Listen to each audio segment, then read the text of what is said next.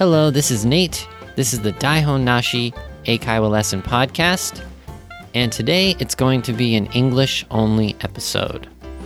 So if you want to practice your English listening, this is a great place to do it. Hopefully, I'll use some new words and phrases so you can improve your vocabulary and also you can try to catch some different um, grammar and ideas about America.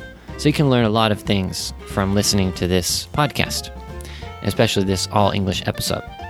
So, um, as always, announcements. Well, the most important thing follow us on social media.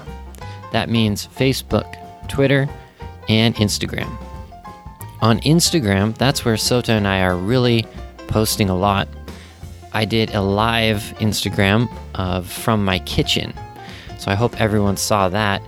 It's gone now. The lives only last for 24 hours, but hopefully uh, everyone could enjoy that and you could understand a little bit more about what is the American kitchen like. Anyways, that's on Instagram, so please follow me on Instagram. Also, Sota is Eigo no Sota. And for the Daihon Nashi pages, you can go to our Facebook and to our Twitter. And Twitter, as always, that's where we get your ideas. So that's the hashtag Daihon Nashi lesson. And you can ask us to do a topic or comment on an episode there. Okay, let's get started with this episode.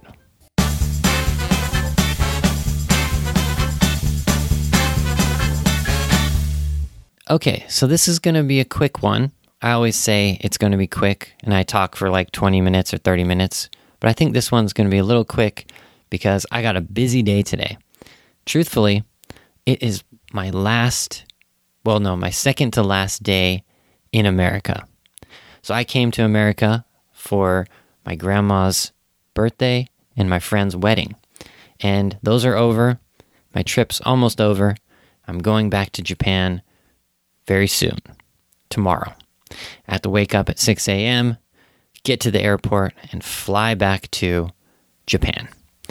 So I'm going to do a quick recap of my trip so far, and I'll tell you some things that were different between Japan and America that I noticed on this trip. Let's get started. Okay, so I came back to America, um, I think it was September 20th or something like that. It seems like a long time ago, but um, yeah, that was back in September that I came to America. And I went to my grandma's birthday, which was really fun. It was a blast, actually. It was really, really fun. All of my relatives came. It was like probably 30 people or something. Lots of cousins, lots of cousins' kids. And um, we we met on uh, Friday, and then Saturday was the birthday. And my mom had rented this kind of like party room at a resort hotel where we could sing, um, eat cake, eat food. We did s'mores. So s'mores, I've talked about this a lot, but we, um, you know, we roasted marshmallows over the fire and made the marshmallow chocolate sandwiches. They're called s'mores. So anyway, that was a blast. That was really fun. So we spent three days in that resort hotel just celebrating my grandma and her 80th birthday. One thing I noticed, I don't know if this is a difference between Japan and America, but I was definitely a little surprised, was the kids. So in America, there's a popular game now. It's called Fortnite. Fortnite. I don't know if this is popular in Japan too, but I think it's popular in the world, not only in America. But the kids just loved this game, Fortnite. And in the game, there are these weird dances.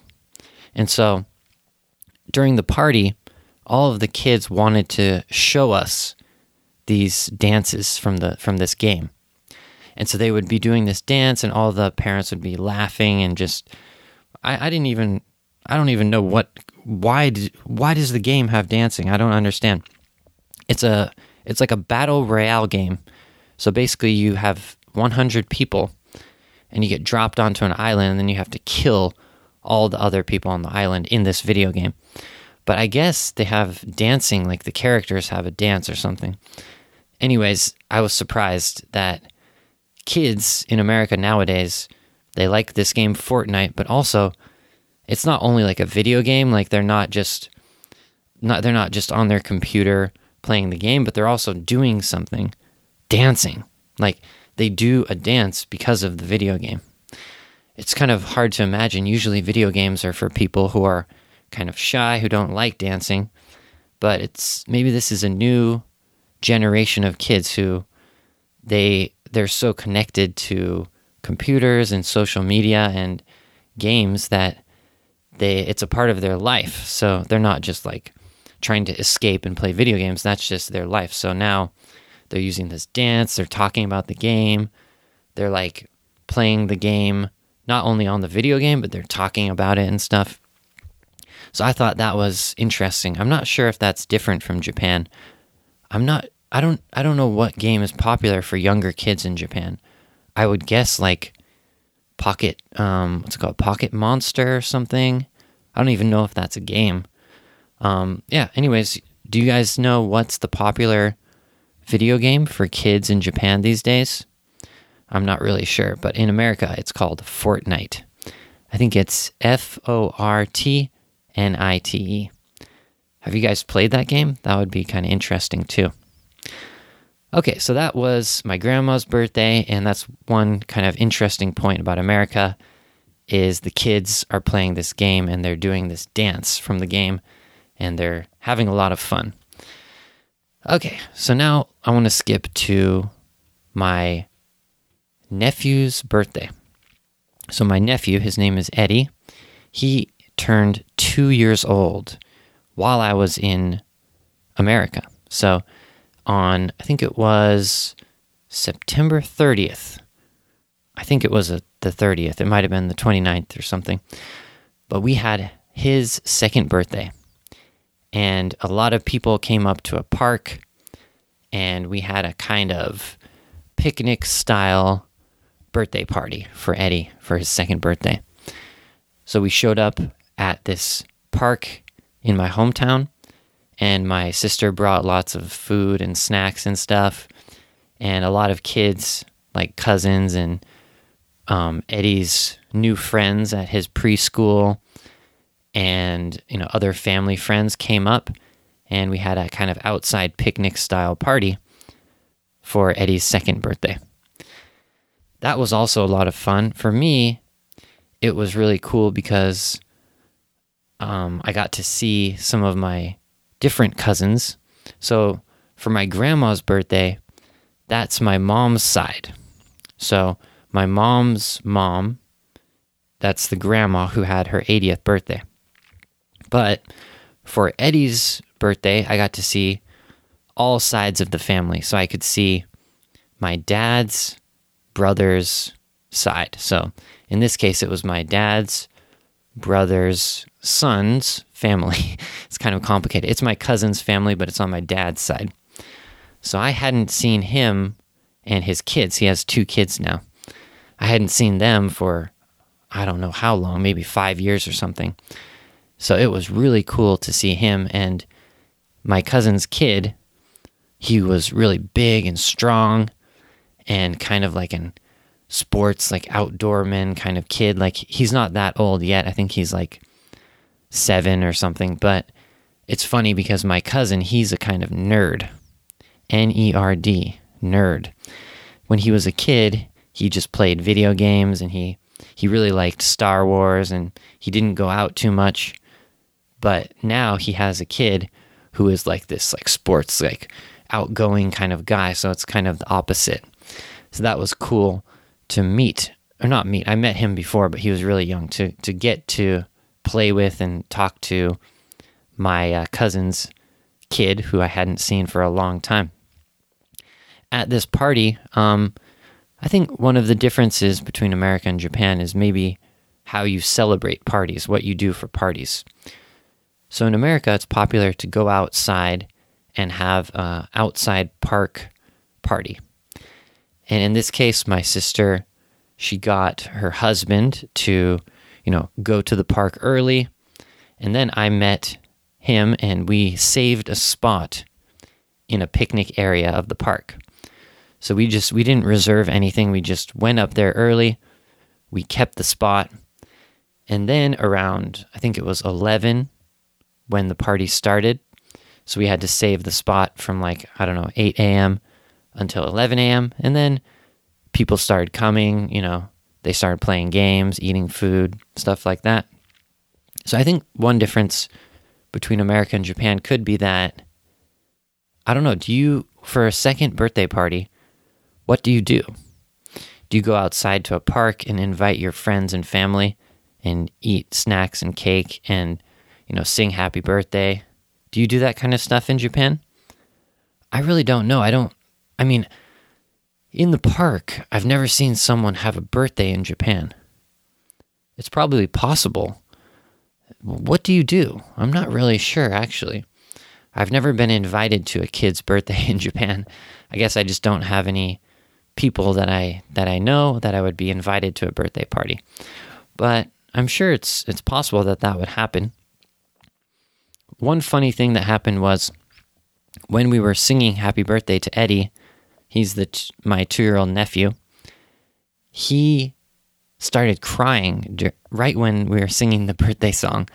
So you're like, Happy birthday to you, happy birthday to you, happy birthday, dear Eddie. When everyone said Eddie at the same time, he started crying. right when we said Eddie, I think he realized that everyone was talking about him. he, he noticed that the focus, everyone's focus was on him and he just started crying. it was so funny. He was such a good boy and, you know, just playing, having fun for the whole party, except when we were singing the birthday and we said, Eddie. And then he started crying. So he eventually he got better and he could eat his cake, but a few minutes he was crying and my sister, so his mom was trying to help him and stuff. And finally, someone was able to feed him some cake and he he smiled and laughed again. So it was okay. But it was really funny that he was happy and friendly and having fun for the whole party, except when we sang him happy birthday, he started crying. Ooh, I know another thing the cake. So eating that cake, I've noticed that you know Japanese people always tell me that you know American sweets are they're so sweet it's too sweet. Yes, that's true. American cakes have frosting that is really sweet. I don't know why we make it so sweet compared to Japanese cake frosting. Frosting is F R O S T I N G. It's like the kind of sugar on top of the cake, the soft sugar on top of the cake. I really noticed now since I went to Japan, I came back to America, that that frosting in America is just pure sugar. Not so much cream or fluff, it's just just sugar. In Japan, it's much more mild, not as strong of a sugar taste. So that was one uh, another difference that I noticed um, at the American in America. Okay, finally, getting to uh, my friend's wedding. So, well, there's so many differences between Oh, no, first of all, how was the wedding? Well, it was really fun. We drove up, not drove up, we drove from the coast of California, where my hometown is, Santa Cruz. We drove three hours across California to the mountains in California. And his wedding was in a kind of like a national park area, but there was a kind of hotel. It was like a house in the forest surrounded by rivers and like paths and there was a place to have a wedding, but it wasn't like a formal hotel. It was more like a kind of house in the forest. And so we drove out there, and the first day we were hanging out and playing games. It was a Friday. And then Saturday was the wedding. So we were helping to prepare, you know, moving things around, getting the drinks ready. So we were kind of helping a little bit. And then at 4 p.m. on Saturday, the real wedding started. There was the ceremony.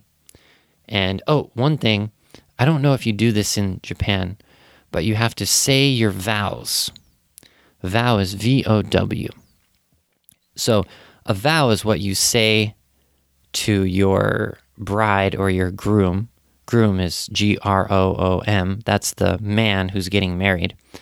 So a vow is what you say to your your future husband, your future wife, um, during the ceremony of the wedding. In American weddings, sometimes they write their own vows.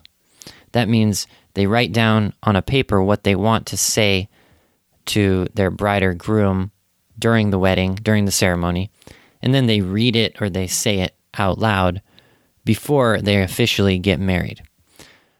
I don't know what's what you do in Japan. I don't know if you say something that you wrote during the ceremony, but in America it's very common to write your own vows. I think people who are more they're more follow they follow the strict kind of wedding style like more religious people, they might use for the vows, they might use a Bible, something from the Bible, or they might follow what um, is recommended for them to say. So something more official. But I think it's also pretty common to write your own. It's like a kind of speech during the ceremony of the wedding, saying how much you love the person and why you love them, and saying you'll you'll be with them for the rest of their life. So that's one interesting difference between um, American and Japanese weddings. Actually, I don't know if it's a difference because I'm not sure if Japanese people do that or not, but I'd like to hear your guys' feedback on that. So, all in all, the wedding was really amazing. I loved it because it was out in the forest. So, of course, like we ate dinner, you know, we had the speeches, we had the ceremony. It was like a kind of normal kind of area, but it was outside. There was no building. And at one point, it did even rain for about 10 or 15 minutes. It started raining. So everyone had to run inside and kind of hide out in in the, the house waiting for the rain to stop. And so there was like 100 people who they were not planning to go into the house because the house is like, I don't know, maybe a five bedroom house. So it's a big house, but 100 people jumping into the house all of a sudden was kind of surprising. But we had to get out of the rain. But what I want to say is that having an outside wedding in nature was really nice. Um, you can look up and see the stars, and we had a uh, music so that's one big difference from America and Japan is the music, the dancing part of the party. So in America, usually the wedding ceremony is about an hour, and then dinner and speeches are about two hours, and then the rest of the party is like a dance. So I think from about I don't know, 7 or 8 p.m. until, you know, people go to sleep. There's uh, in this case, there was a DJ playing music and people are dancing. Of course, there's the first dance, which is the bride and the groom. They do their dance, and then everyone can go on and dance. As for me, I don't like dancing, but when my friend gets married, I have to try to dance a little bit. But I usually just stay on the dance floor for a few songs and then I go around and start talking to people and you know, maybe sit down, have a drink. I don't, you know, stay on the dance floor for the whole night. That's that's not for me. but I tried this time to dance a little bit more. Okay, guys, that was my update. I told you it was going to be quick, and of course it was not. It was about 20 minutes.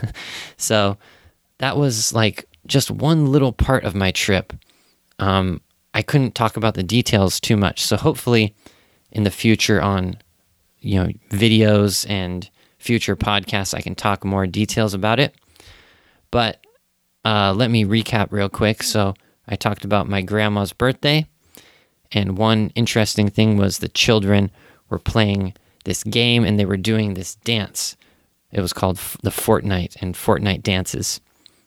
Second thing was my nephew Eddie's birthday.